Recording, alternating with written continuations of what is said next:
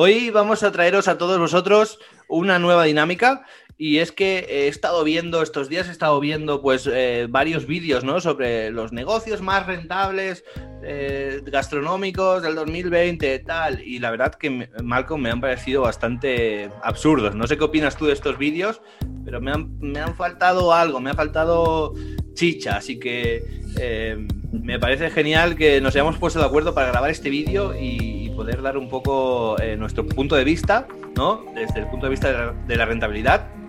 Y vamos a hablar, vamos a tomar en serio este formato, este vídeo, ¿no? Y vamos a sacar los 10 negocios que son más fáciles de rentabilizar.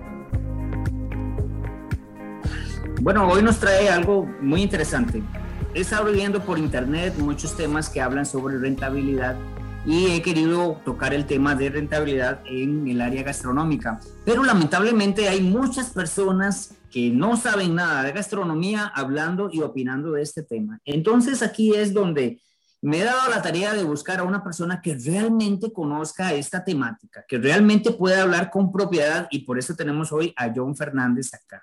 John, bienvenido.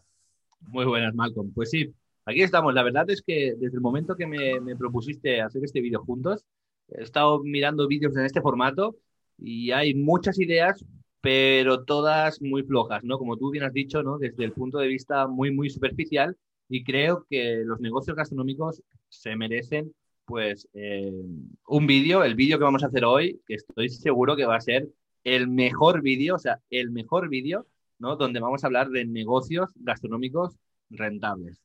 Para mí, negocios gastronómicos rentables, ¿qué es, no?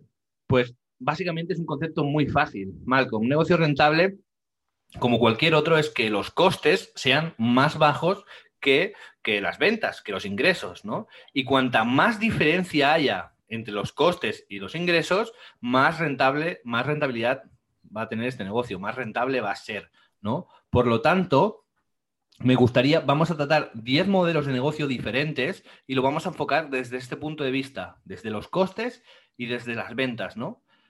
Pero la pregunta es, ¿cualquier negocio puede ser rentable? Sí, cualquier negocio puede ser rentable. Por lo tanto, lo que todos los que vamos a decir no quiere decir que, el último sea el menos rentable y que el primero sea el más rentable. Cada uno puede rentabilizar estos negocios eh, pues hasta donde quiera o hasta donde pueda, ¿no? Pero sí que es cierto, Malcolm, que hay algunos que son mucho más fáciles de rentabilizar que otros. Y ahí es donde vamos a ir, ahí es donde vamos a entrar, ¿no? Y me parece que has preparado una dinámica súper interesante para este vídeo, si nos quieres eh, comentar. Sí, mira, quiero hacerlo un poco más dinámico. Este asunto a veces he empezado a notar de que pues las personas prácticamente las estamos aburriendo, John. Y aquí lo que quiero es que empecemos a crear una dinámica en donde en lugar de ser una charla, eh, más bien una encuesta, una tipo preguntas hacia ti, que podamos opinar, que podamos hacer espacios de dos minutos y que tú puedas dar tu opinión y yo también pueda darla. Incluso, eh, John, te garantizo que va a haber polémica. Entonces, espero que nuestra amistad siga siendo la misma después de este episodio, porque tú has hablado abiertamente de uno de mis chineados, de mis temas preferidos, el Dark Kitchen, y tú no has hablado muy bien de él. Entonces, este, te lanzo la idea, ¿verdad? Dos minutos para que tú empieces a tirar ideas, a tocar estos temas y posteriormente yo te doy mi opinión. Empezamos. Perfecto. ¿Pones la alarma, Malcolm? La, ¿O la pongo yo? Dale tú. Perfecto, pues allá voy. Empiezan mis dos minutos. Mira, Malcolm, el primer negocio, el más difícil de los diez de rentabilizar, sin duda, son los restaurantes. Los restaurantes, muy a pesar de que yo trabajo mucho con restaurantes, es el negocio más difícil, el negocio gastronómico más difícil de rentabilidad. ¿Por qué? ¿No? Muy bien, hablábamos que íbamos a hablar que cuando hablábamos de rentabilidad, ¿no? Nos enfocábamos en costes y en ventas. Por la parte de, costes, ¿no? Por la parte de ventas, seguro que tú eres el experto que nos vas ahora a encarar este tema, pero por la parte de costes, un restaurante bueno, todos los negocios que vamos a hablar ahora, ¿vale? Para entrar un poco en estructura, los vamos a comentar desde tres puntos de vista, ¿no? Desde tres puntos de vista. Los costes. Los costes de mercaderías, de producto, los costes de personal y otros costes, ¿vale? El resto de costes, suministros, alquiler y, eh, antiplagas, extintores y la resta, el resto de costes que tienen los, negocios. ¿no? Entonces, ¿por qué el restaurante es el más difícil de, de rentabilizar, Malcolm? Muy bien, porque lo tiene todo. Si nos vamos a los costes de mercaderías, los restaurantes suelen tener unos costes de mercaderías medios tirando para altos. Sí, depende del modelo de negocio, depende de la oferta gastronómica y depende de muchas cosas. Pero en general, un restaurante casual, ¿no? Un restaurante medio suele tener costes bastante altos de mercaderías. A nivel de personal, lo tiene todo. Para llevar un plato a la mesa, ¿no? O para servir una mesa necesita un cocinero, un camarero, alguien que fregue los platos, alguien que limpie el local, el gerente, todo el tema de marketing. Necesitas muchísimo personal para tener una sola mesa. Si lo extrapolamos a un comedor, por pequeño que sea, necesitamos dos camareros, dos cocineros, eh, el que lava los platos, el que limpia, no, igual. O sea, necesitamos como el doble o el triple de personal. Y si nos vamos a otros costes, bien, pues en otros costes los tiene todo. Alquiler alto, porque tiene cocina, tiene eh, la sala, se acaba el tiempo, limpieza, extintores, todo esto, ¿no? Entonces, por eso es tan difícil rentabilizar este restaurante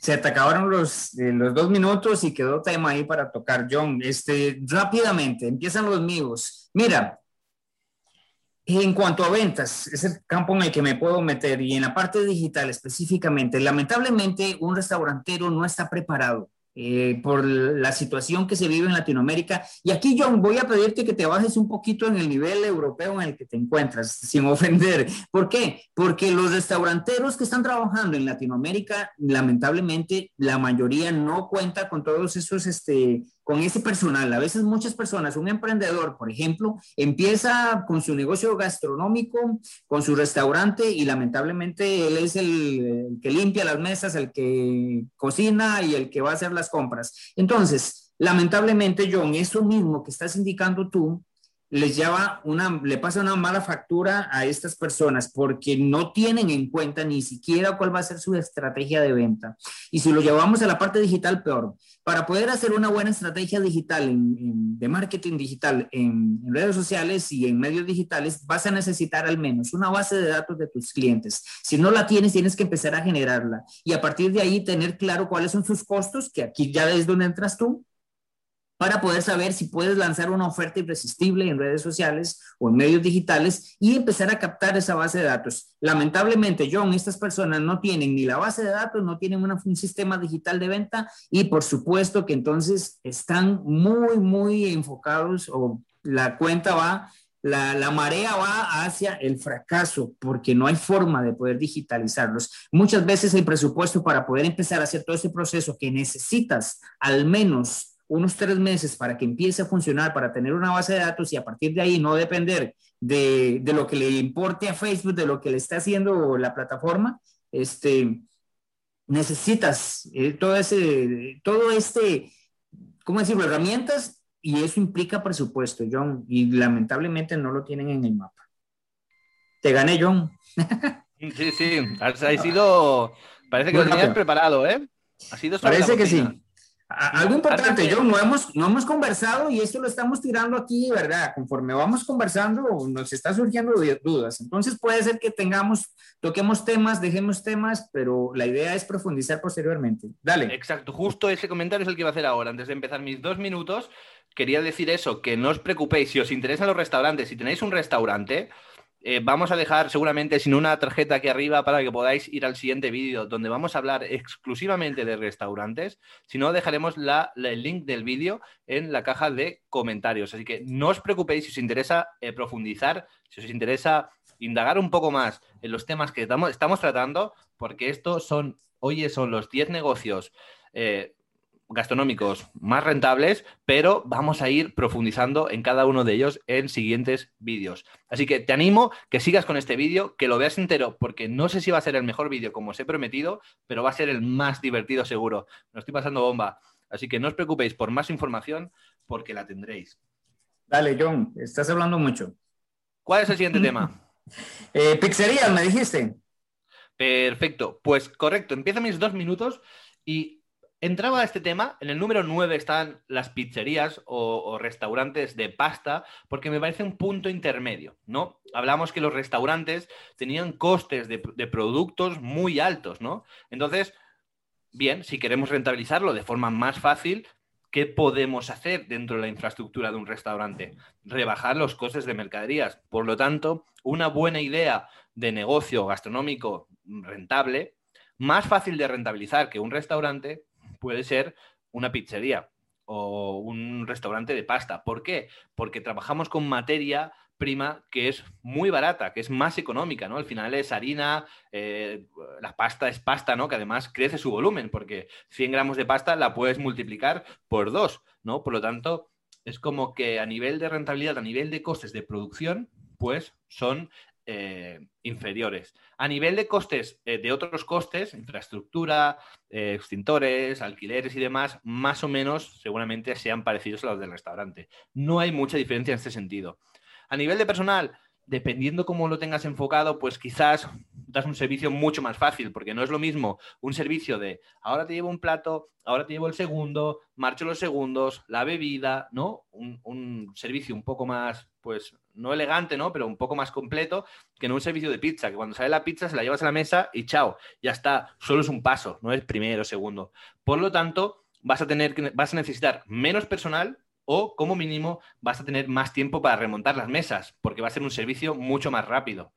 Y además, a nivel de ventas, me faltan 18 segundos, añadir que una pizzería se trabaja muy bien el delivery, que en un restaurante también se puede trabajar, pero hay que cuidar mucho más la oferta gastronómica. Y en la pizzería es mucho más fácil trabajar el delivery porque la gente está más acostumbrada a pedir pizza para llevar. Lo lograste, John. Empiezo yo con mis dos minutos. Mira, concuerdo contigo en muchas de las cosas que indicaste. Incluso este, quiero aportar algo. Eh, no hablamos de delivery anteriormente en restaurantes, pero este, la estrategia de marketing digital para una pizzería es muy semejante a la de un restaurante. Aquí tenemos ventajas de que el producto efectivamente em, viaja mejor en delivery. Entonces eso tiene a favor el hecho de que puedes hacer publicidad para ya sea que el producto lo lleguen a recoger, lo envíes por delivery o incluso lo puedas este, consumir dentro del restaurante. Y fíjate que aquí hay un dato interesantísimo y no me lo estoy inventando yo, lo dice eh, Merlin Hessen, uno de mis invitados, un neurogastrónomo que nos decía, de los mejores negocios, de los que se pueden rentabilizar más fácilmente, eh, son los de pizza, las pizzerías. Y me decía, en la mente de las personas está muy posicionado el poder crear ambientes, el poder crear sensaciones que viajen con, este, con el delivery. Entonces, las mejores opciones para poder rentabilizar en delivery está pizzería y otra que no tenemos en lista, entonces sí te la voy a mencionar, hamburguesas. Venta de hamburguesa y venta de repostería. Ya las personas tienen posicionado en su mente que eso es un producto que pueden consumir en casa. Entonces, Estrategias de marketing digital para que puedas comprar el producto y recibirlo en casa son ideales. Termino. Wow, wow, te han sobrado 30 segundos. bueno, pues me los debes para el próximo. No, no, no, esto no funciona así. Perfecto.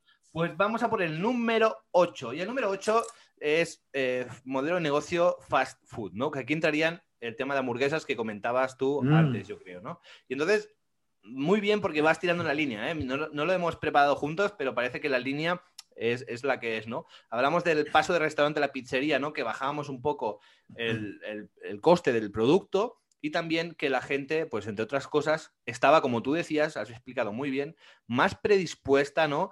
A, comer en casa, ¿no? Tenía una percepción de que es un producto que, se puede comer en casa más fácilmente que en un restaurante eh, habitual.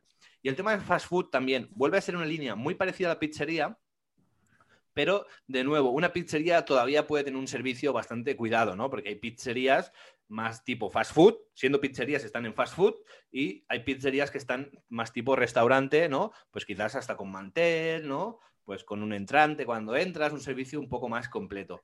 Por lo tanto, fast food, digamos, lo que vamos a hacer es trabajar en la logística del servicio para dar un servicio más rápido con menos personal, ¿no? Lo típico de que sirves, te llevas la bandejita tú a la mesa y solo a lo mejor solo tienes que luego ir a recoger, ¿no? Ir limpiando las mesas. Por lo tanto, vamos a reducir el coste de personal un poquito más, vamos a reducir el coste logística porque vamos a automatizar muchos procesos, sobre todo en cocina, ¿no?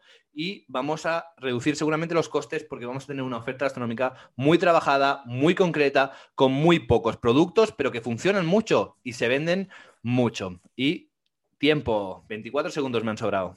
Oye, genial. Este, mira, el fast food es de, de los pioneros en algunas estrategias de marketing y específicamente el cross-sell, el upsell, es algo que desarrollaron los gringos con el fast food y específicamente hamburguesas. Entonces aquí voy a tirar un poco a esto. Si tú no tienes dentro de tu estrategia de marketing digital y marketing este, en salón o en sala, una estrategia para ascender a tus, a tus comensales en el producto que van a comprar o que puedan comprar un producto este, semejante que pueda ser parte de un combo, estás prácticamente desperdiciando un gran potencial que tienes dentro de tu restaurante.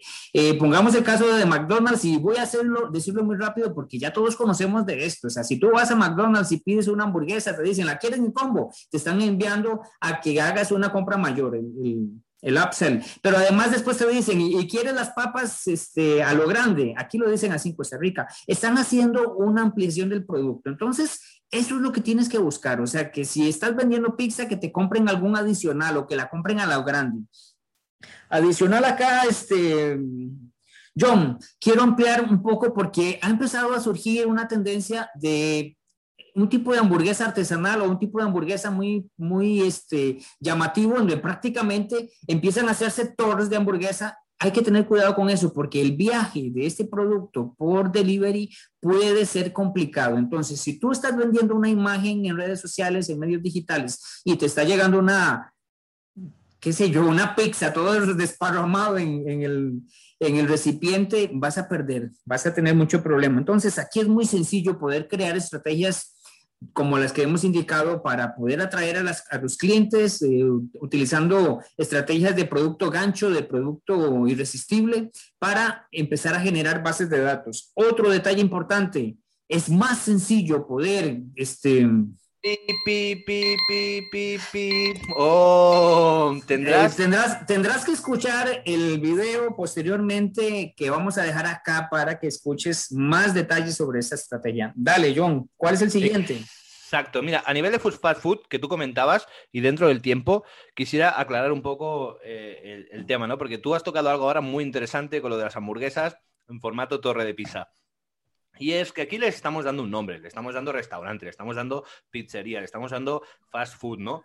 Y, y la cuestión es que esto es solo un nombre, ¿no? Pero al final es el concepto, es decir, esta hamburguesa, ¿no? O hablamos antes de la pizzería, que podía ser formato fast food, formato restaurante, pasa igual con la hamburguesa, ¿no? La hamburguesa puede estar en formato restaurante, ¿no? Más serio, de cubierto y tal, puede estar en un formato fast food, rápido, hamburguesa, lechuga, mayonesa, pan, pum, una cajita y chao, o puede estar en un formato, como tú dices, ¿no? Pues más torre, tal, pero entonces también va a impedir o va a dificultar otra serie de pues, de, cosas, ¿no? O de enfoque. Por lo tanto, que nadie se centre, si hablamos de una si tiene una hamburguesería, que no se enfoque en fast food o en restaurantes, sino en el concepto, ¿no? En todo lo que engloba a nivel de personal, a nivel de costes y a nivel de estructura.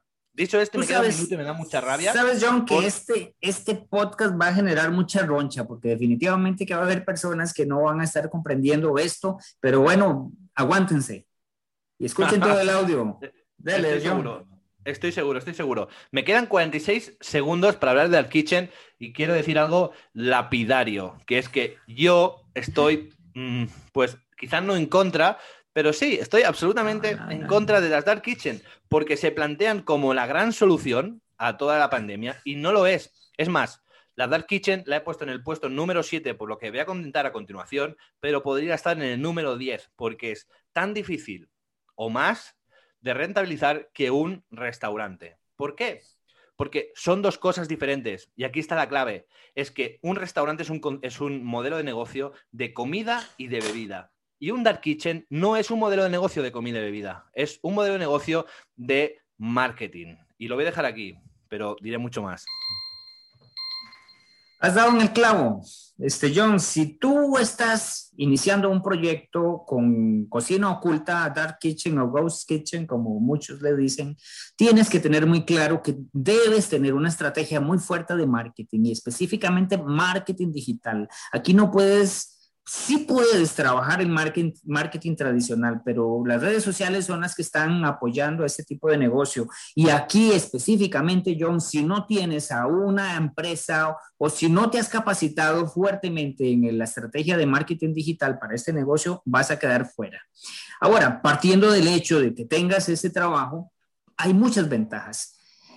Aquí voy a sacar este, bandera por todos los latinoamericanos que desde su cocina en casa empezaron un negocio de dark kitchen. O sea, no tenías, se escucha una sirena, John, así que ni la edites, quiero que quede ahí, porque eso quiere decir que viene algo importante estás como un negocio, empezaste tu casa, te quedaste sin empleo y estás trabajando desde tu cocina. Aquí es donde yo, yo normalmente digo, los españoles, los europeos son muy rígidos en la necesidad de montar un negocio y te exigen. Y no lo digo por ti, lo digo por las, la, la normativa europea que exige dos cocinas para poder trabajar, etcétera. Bueno, aquí no, aquí prácticamente puedes hacer el, la cocina en tu, propio, tu propia casa y empezar a, a enviar el producto. ¿Qué sucede? Que si tú tienes una este, forma de comunicarte con los clientes va a ser muy sencillo. Entonces, hay muchas personas trabajando dark kitchens de una forma muy artesanal, pero utilizando de una forma maravillosa el WhatsApp, creando una base de datos de clientes, creando una base de datos de contactos que posteriormente están este, enviándoles información,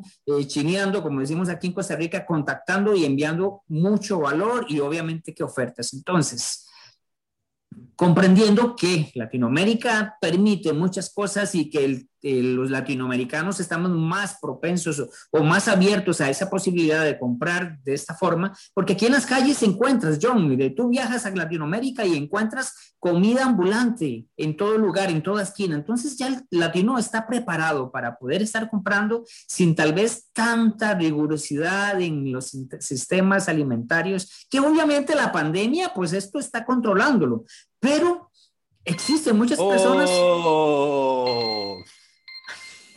Se acabó el tiempo, Malcolm. Dale, dale, seguimos. Y John, pues, aquí em- va a haber más roncha. Yo creo que vamos a hacer un video sobre eso porque, porque necesitamos.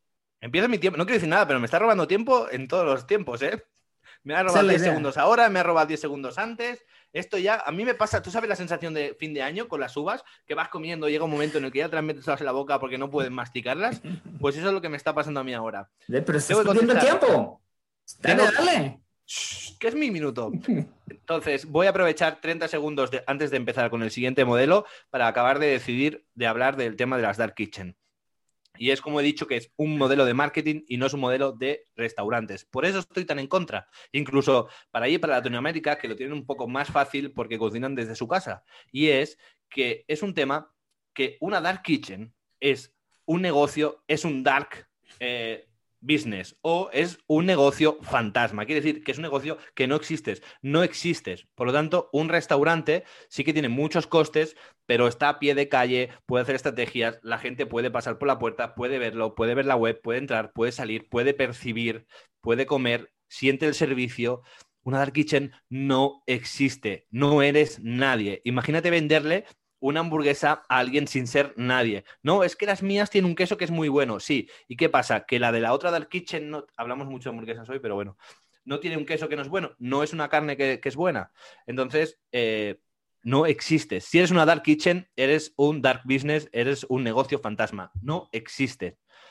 Siguiente tema, número 6, y me quedan 20 segundos, así que lo siento mucho, es el formato de panadería café. Y es un formato que es más fácil de rentabilizar que las Dark Kitchen, porque eh, no suelen tener muchos costes. Tienen coste del local, sí, pero el café es muy rentable, el pan es muy rentable, necesitan poco personal porque suelen ser negocios que simplemente tú te cobran y te lo llevas a la mesa, por lo tanto, son negocios grandes con eh, poco personal. No me robes tiempo. Oye, eh, Latinoamérica es muy propensa a tomar café. Y no solo eso, acompañarlo con pan. Y si tienes una cafetería eh, de buen pan y con buen café, obviamente que vas a tener muchas posibilidades de rentabilizar. En muchos de esos negocios, John, tienen una estructura muy semejante. Todo negocio debe tener una base de datos de clientes que ya han visitado tu restaurante y que te permita fidelizar. Y aquí es donde quiero entonces ampliar este tema. Todas las personas tomamos café, al menos en Latinoamérica muchas personas toman café y lo hacemos todos los días y lo hacemos a veces hasta dos veces al día es un negocio que se puede fidelizar fácilmente al, cliente potencial o al cliente que llega. Entonces me voy a quedar con esa idea, porque los clientes, perdón, los, negocios que contamos, que hemos este, eh, identificado anteriormente, no es tan sencillo fidelizarlos. Eh, la idea es que las personas con más frecuencia van a poder estar llegando a tu restaurante si tienes un sistema de fidelización. No tiene que ser tan complicado, puede ser un sistema en donde nuevamente por medio de WhatsApp te contacten o puedes crear una tarjeta de cliente frecuente. ¿Por qué digo que es más sencillo acá o que es más difícil los anteriores? Porque en los anteriores las personas que andan buscando esos restaurantes y esas experiencias normalmente quieren ir a otros restaurantes. Entonces, eh, no es tan sencillo que regresen pero en una cafetería sí, y más si es una cafetería que está cerca de algún ambiente eh, empresarial. Entonces, me quedo con eso, fidelización para cafeterías, digital o incluso en un sistema tradicional como tarjeta de cliente frecuente. Perfecto, bien, te has sobrado tiempo. Bueno, dentro de mis tiempos, eh, estoy muy de acuerdo con lo que tú has dicho, muy, muy de acuerdo con lo que tú has dicho. A nivel de ventas es un concepto que se puede vender bien. Y vamos a ir a por el número 5. Tengo que decir que el 5 y el 4 son muy parecidos, ¿vale? Y entonces el número 5, luego en el 4 explicaré por qué son muy parecidos. En el número 5 está takeaway, comida para llevar, ¿no? Pues estos sitios, ¿no? Donde preparamos comida como si fuera un restaurante, pero no para que te la comas en casa, sino para que te la lleves a tu casa ya, digamos, preparada, ¿no? Entonces, eh, es más rentable, ¿por qué? Porque no tienes que estar como en un restaurante que tienes que estar por un lado produciendo y por otro lado vendiendo. Simplemente puedes primero producir y luego vender. También el modelo de takeaway también se puede añadir a restaurantes, a pizzerías, a fast food y hacerlo como complemento para uno de estos negocios, ¿no? Que no quiere decir que lo tengas todo preparado, sino que te pueden pedir y tú llevártelo a tu casa. Entonces, también es rentable, ¿por qué? Porque no tiene costes de Rappi, de Delivery, de Globo o de ninguna compañía, ¿no? De Delivery que se lo lleva a casa al cliente, porque es el propio el cliente el que viene a recogerlo a tu restaurante o a tu local. Por eso es eh, más rentable que la panadería, porque es muy sencillo y porque, eh, bueno, porque al final lo puedes incluso mm, complementar con otro modelo de negocio. Tiempo. Oye, este, no tengo mucho que opinar acá en este y te voy a decir algo. Creo que aquí, como dicen ustedes, la flipaste. flipaste. Amigo, no, no veo cuál es la diferencia entre el 7 y el 5. O sea, el Dark Kitchen y el Takeaway son algo tan semejantes que me parece. O sea, yo lo habría puesto unido. Entonces. takeaway takeaway. Pero soy yo el que tiene que hablar, amigo. Ya, ya tuviste tu tiempo de defenderte. Voy a terminar rápido y te, y te defiendes. Pero bueno, takeaway, lo mismo. O sea, aquí tienes que tener una estrategia muy fuerte de marketing digital. Porque tienes que darte a conocer. Ahora, Em, voy a hablar un poco más sobre algún tema que puede ser que les interese. O sea, ¿cómo podemos hacer para que con el medio tradicional, la publicidad tradicional, podamos rentabilizar un negocio tanto de takeaway como de dark kitchen? ¿El volanteo funciona? Puede ser que sí, pero entonces trata de que las personas cuando contacten o vean ese volante tengan una oferta irresistible y ojalá que te puedan contactar por medio de un enlace que sea escaneable, que, que puedas, este, un código QR que pueda mandar a las personas a un WhatsApp, a tu plataforma de, qué sé yo, de, al sitio web o incluso a un Messenger para que puedan este, contactarte directamente con una oferta. Entonces ahí es donde está mi aporte en el Takeaway, que de nuevo, John, no sé ni qué está haciendo ahí. Te doy mi espacio para que te defiendas. No, no, tranquilo, ya utilizo mis dos minutos, que para eso son míos. Bueno, te lo voy a explicar porque te veo un poco espeso, ¿vale? Pero Dark Kitchen y, y Takeaway prácticamente vienen a ser un poco eh, lo opuesto. Si un dark kitchen no existe, ¿vale? Cocinas y eh, te lo llevan. Bueno, también hay Dark Kitchen que puedes ir a buscarlo, pero ya no es muy Dark Kitchen, porque si estás yendo al sitio ya no es demasiado fantasma. Y un takeaway es lo contrario, tú preparas y luego vendes. Sería como, bueno, lo tienes todo preparado como en bandejitas. Aquí se utiliza, se vende mucho, tipo por ejemplo el pollo alas o el, el pollo rustido, no sé si por ahí también lo venden, ¿no? Pues que la gente va, compra un pollo con unas patatas y se lo lleva. Pero no hay nadie cocinando, simplemente ya está todo cocinado y está todo caliente ¿no? Y se mantiene caliente y tú vas y te lo llevas. Y un dark kitchen, pues, es más como un restaurante en el que vas a buscarlo, te lo llevas, pero te lo preparan un poco más al momento según demanda. Y un takeaway, pues ya está todo preparado. Tienen 10 raciones de cada y cuando se acaban, se han acabado. No venden más. Y es como una oferta gastronómica muy, muy definida. Y el número eh, siguiente, que es el 4, que es el de, el de preparados, es muy parecido al de takeaway, pero mm, viene, viene a ser ya preparados, pero no tanto como ya el takeaway que es caliente, que es hecho para llevar, sino productos preparados que luego tú vas a tu casa y te lo calientas y te lo calientas, ¿no? Puede ser el típico Nostrum, no sé si hay Nostrums allí en Latinoamérica, el típico sitio que venden ensaladas con su tapita, ¿no? Que tú te la llevas, o el plato de pasta, o croquetas que ya vienen filmadas, y tú las puedes gastar hoy o las puedes gastar mañana. Es como si fuera ya comida preparada, como ir al súper, pero en lugar de comprar los productos y los alimentos y eh, cocinarlos en tu casa, pues te lo llevas tú cocinado y ya te lo sirves, o incluso en lata, ¿no? Diferentes formatos. La única diferencia y por qué está por encima el takeaway y el, y, el, modelo de negocio de alimentos preparados, como puede ser el de ensaladas, que el, el de takeaway tiene que estar caliente, es más difícil de aprovechar y se me acabó el tiempo. Listo. Oye, es interesante porque no sé si dentro de este sistema de producto preparado entran los congelados. Producto congelado. Genial, porque es efectivamente, John, el producto congelado te permite una mayor cadena de distribución y aquí es donde entonces podemos mejorar las ventas si logras eh, desarrollar una cadena de distribución. Aquí el marketing es muy diferente, porque aquí lo que vas a desarrollar es un branding, es una marca de, producto y que las personas sepan que están distribuidos en tales lugares y lo puedas llegar a consumir. Este, fíjate que, mm, no, bueno, hay un, autor, eh, Robert Kiyosaki, que habla sobre negocios, los que son desarrolladores de multinivel lo, eh, utilizan mucho, pero hay algo, un concepto súper interesante y él indica que todo negocio, en este caso, va a encajar muy bien.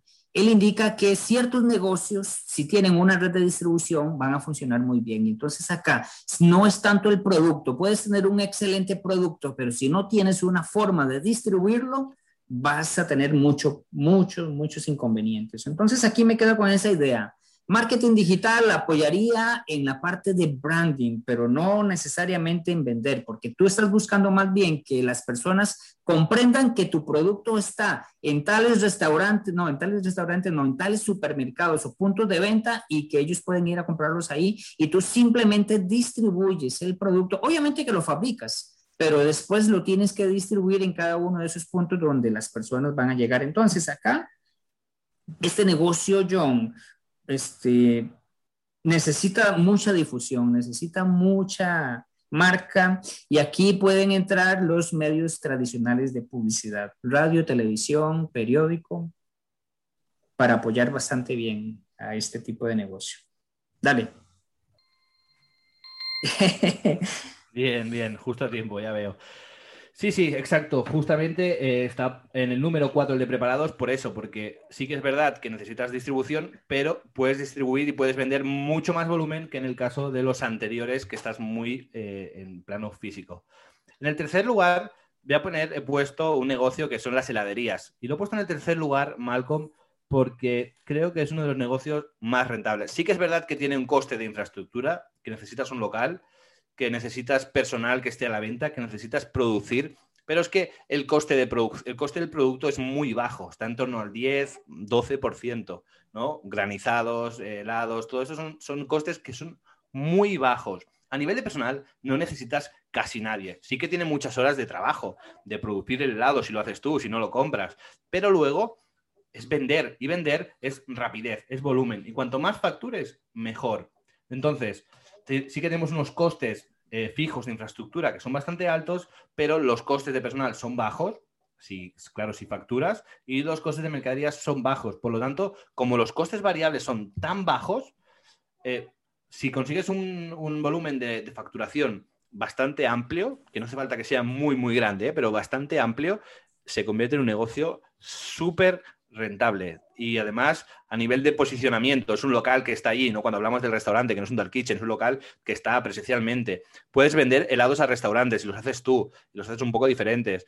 Puedes eh, vender helados en plan grande para llevarlos a casa. Tienes diferentes líneas de ventas, ¿no? Es un producto muy definido, muy de nicho, que sí que es de temporada. Ojo, es un producto muy de temporada y esto resta. Pero a quién no le gusta un helado, ¿no? Y yo creo que sí es una heladería que los haces tú, ¿eh? Si los compras, no. Entonces tienen muy poco margen. Pero si los haces tú, incluso puedes vender helados a otras heladerías, aunque no es en la tuya. Entonces es un, modelo de negocio que me gusta. Está muy interesante este sistema que estás eh, desarrollando con la heladería.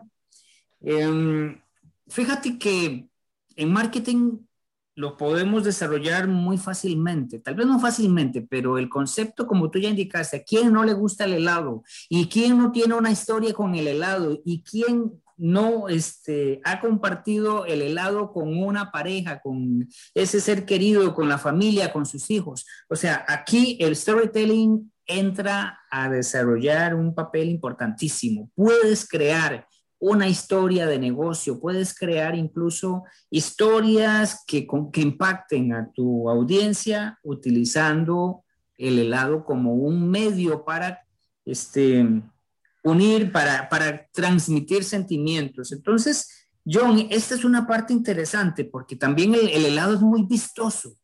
La fotografía del helado es súper interesante, es muy llamativa y, tiene esas ventajas. Ahora, ¿qué desventaja le veo? Es, no puedes vender por delivery, eh, a menos de que tengas un recipiente especial que pueda mantener el helado por más tiempo en, buen estado, no va a llegar bien. Entonces, por ahí veo inconvenientes en, en este tipo de estrategia eh, de negocio, pero efectivamente hay otra cosa, John, o sea que normalmente los helados no tienen un alto costo que habría que analizar ahí también cuántos tienes que entrar. Bueno, eso ya es un, un asunto tuyo, pero la fidelización es bastante buena con este sistema. Las personas pueden llegar frecuentemente a estar consumiendo helado.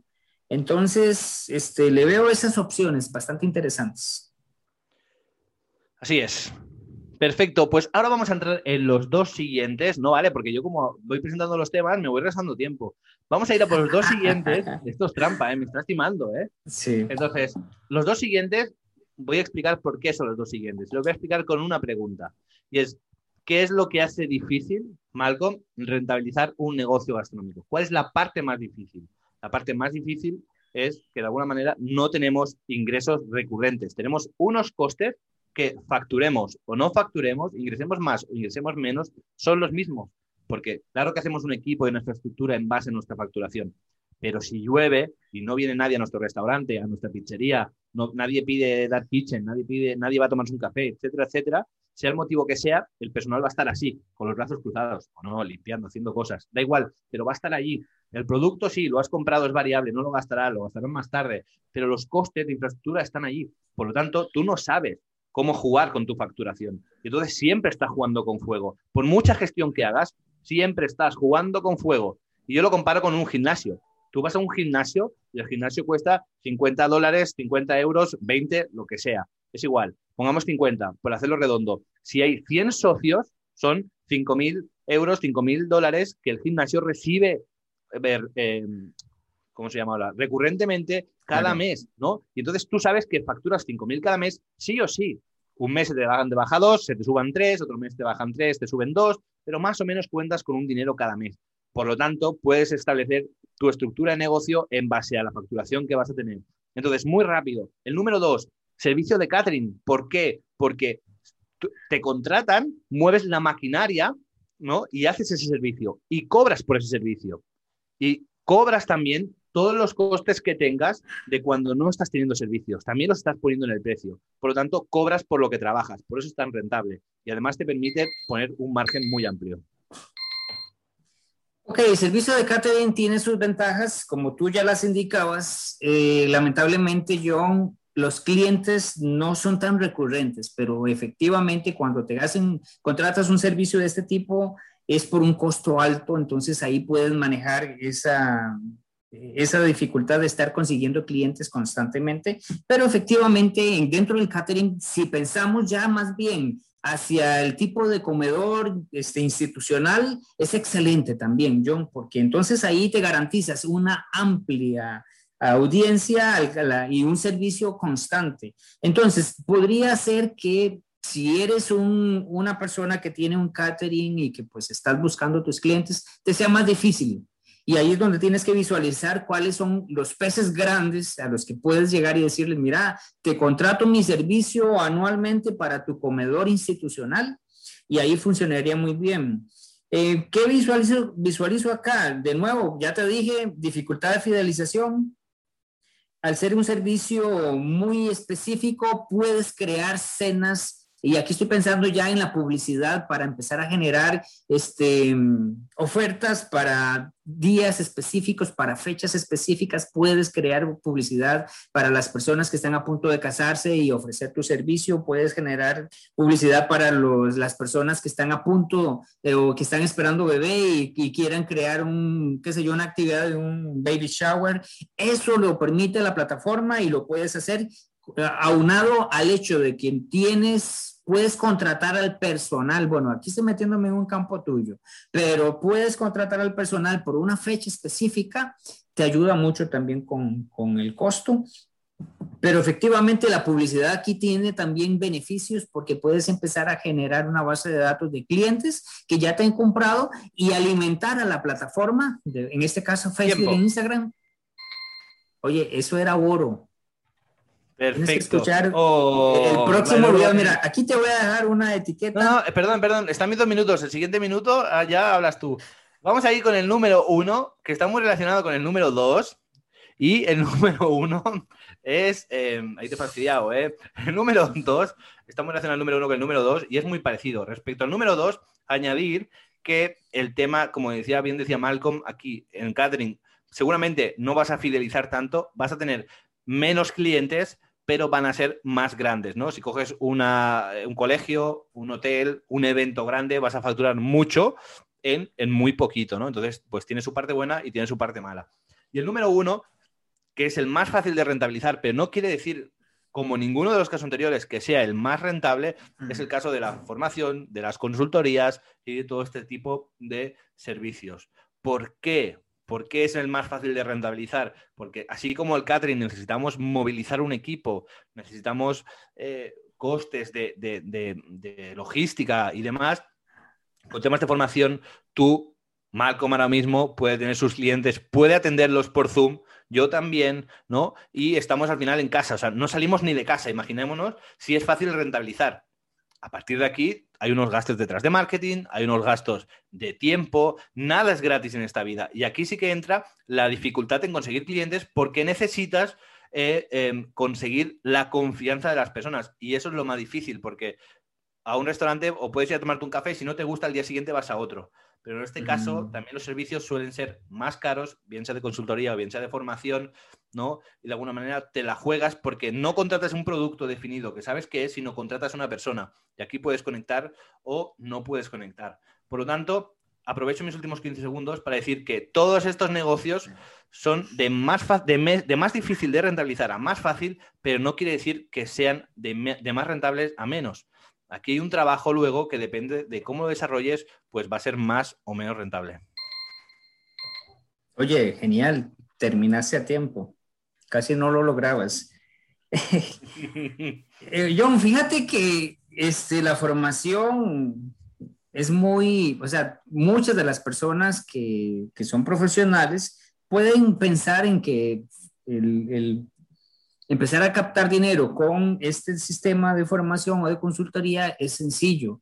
Tienes el conocimiento, eso no se lo quita a nadie, o sea, tú como profesional lo tienes. El problema, como tú lo decías, John, es transmitir, primero, que eres una persona confiable y segundo, que, que estás posicionado como un experto en el campo. Entonces aquí es donde lamentablemente, muchos de los emprendedores o de los empresarios o de este tipo de, de emprendedor gastronómico está fallando. ¿Por qué? Porque no estás aportando valor. Y el valor, o sea, el compartir contenido en redes sociales, en medios digitales, en tu sitio web, es lo que te va a posicionar. Al inicio es muy difícil rentabilizar, empezar a ganar dinero con este sistema, porque nadie te conoce, porque puedes tener todo el conocimiento y todos los títulos, pero si tú no te has ganado la confianza de tu audiencia, estás frito. Lo peor, segundo, si no tienes una audiencia, tampoco vas a tener la posibilidad de vender tus servicios. Tercero, si no has ganado confianza y no has compartido valor con las personas que te están siguiendo, va a ser muy difícil que también puedas vender. Y muchas veces primero tienes que entregar valor, entregar información, compartir para que posteriormente puedas pensar en recuperar algo a través del dinero. Aquí hay un detalle que, que debemos analizar y es el hecho de que muchas veces estamos preocupados preocupados por la cantidad de contenido que estamos compartiendo en redes sociales. Muchas personas, John, no te van a contratar, así sea que les estés dando todo el contenido o no les estés dando contenido. Simplemente no es tu cliente ideal. Oh. Se tenía que decir y se dijo. Perfecto. Mira, Malcolm, dos minutos, empieza tú si quieres. Resumen cierre, puedes decir dos minutos libre para decir lo que quieras sobre el tema. Vamos a poner un vídeo aquí, allá, te voy a explicar esto, visita mi canal. Dos minutos para lo que quieras, dos minutos para mí y luego ya te dejo cerrar el canal, despedirte y también pues dos minutos más para ya de, despedida. Pero ahora estos dos minutos son exclusivamente tuyos para lo que quieras aportar al tema, sobre el tema y qué les espera en el futuro que le vayamos a aportar o que le vayas a aportar tú.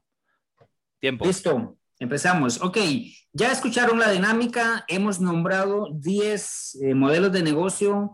Muchos de ellos van a poder utilizar algunos elementos en una escalera, en un recorrido paso a paso en marketing digital. Son muy semejantes en la estructura, pero no así los pasos. Entonces, eso es lo que yo quiero empezar a compartir con todos ustedes. O sea, cada uno de esos 10 modelos los vamos a desglosar, John por su parte compartiendo información de costos, yo de marketing. Y aquí es donde quiero que estés atento, porque muchos van a necesitar esas píldoras que vamos a estar compartiendo para mejorar sus sistemas. Entonces, mantente atento, mantente atento también al canal de John y vamos a seguir con este formato. Me encantó, John. Dale tú. Sí, sí, pues mira, voy a aprovechar tu minuto que te ha sobrado y voy a aprovechar el mismo. Y sí, eh, corroborar lo que tú has dicho, vamos a desgranar cada uno de estos temas, sobre todo insistir, quiero insistir en que no quiere, un restaurante que es el más difícil de rentabilizar puede ser más rentable que un consultor o que un formador. Ojo, tengamos en cuenta esto. Por lo tanto, lo que hay que saber es saber enfocar cada modelo de negocio saber analizarlo como independientemente, porque son diferentes y ninguno es mejor que otro. Ni siquiera el Dark Kitchen, por mucho que os digan, por mucho que os vendan, es mejor que ninguno de los demás. Es así, todos tienen sus dificultades, todos tienen su trabajo en marketing.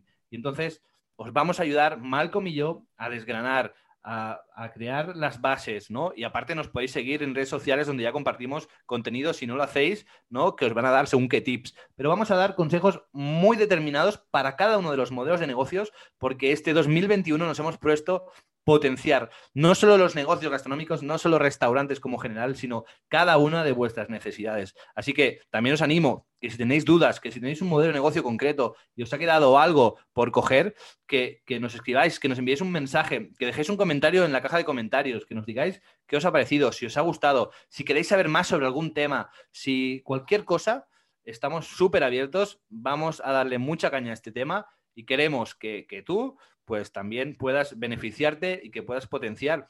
Y bueno, a ver si entre nosotros podemos hacer competición al final de cuál de estos modelos de negocio definitivamente es el más rentable o el más fácil de rentabilizar. Así que os animo a participar y, nada, pues esto es todo por, mi parte. Listo, John, genial. Bueno, pues este, sigan a John en su canal. ¿Cómo apareces, John, en, en YouTube? En YouTube estamos como Restaurantes Rentables. Y en podcast como restaurantes rentables y en todas partes. Si buscáis restaurantes rentables o John Fernández Pro, me encontráis. Genial, bueno, a mí me encuentran como Malcolm Barrantes, el canal aparece como Malcolm Barrantes, marketing gastronómico, en mi sitio web Malcolm Barrantes, mis redes sociales Malcolm Barrantes. Así que manténganse atentos, denle like a este video, compártanlo, síganos y manténganse atentos a todo lo que viene. John, gracias por tu tiempo y que no sea la última vez que estés por acá. Igualmente. Gracias. Gracias por escuchar un episodio del podcast Tenedor Digital. Como agradecimiento quiero darte un regalo. Los gastromarketers siempre estamos buscando formas para aumentar las ventas. Es por eso que quiero darte acceso a mi masterclass, El secreto para aumentar las ventas de los negocios gastronómicos. En ella te comparto las estrategias digitales que estamos aplicando de forma exitosa con nuestros clientes. Para descargarla visita malcombarrantes.com diagonal masterclass y obtén de forma inmediata este contenido. Nos vemos en el siguiente episodio.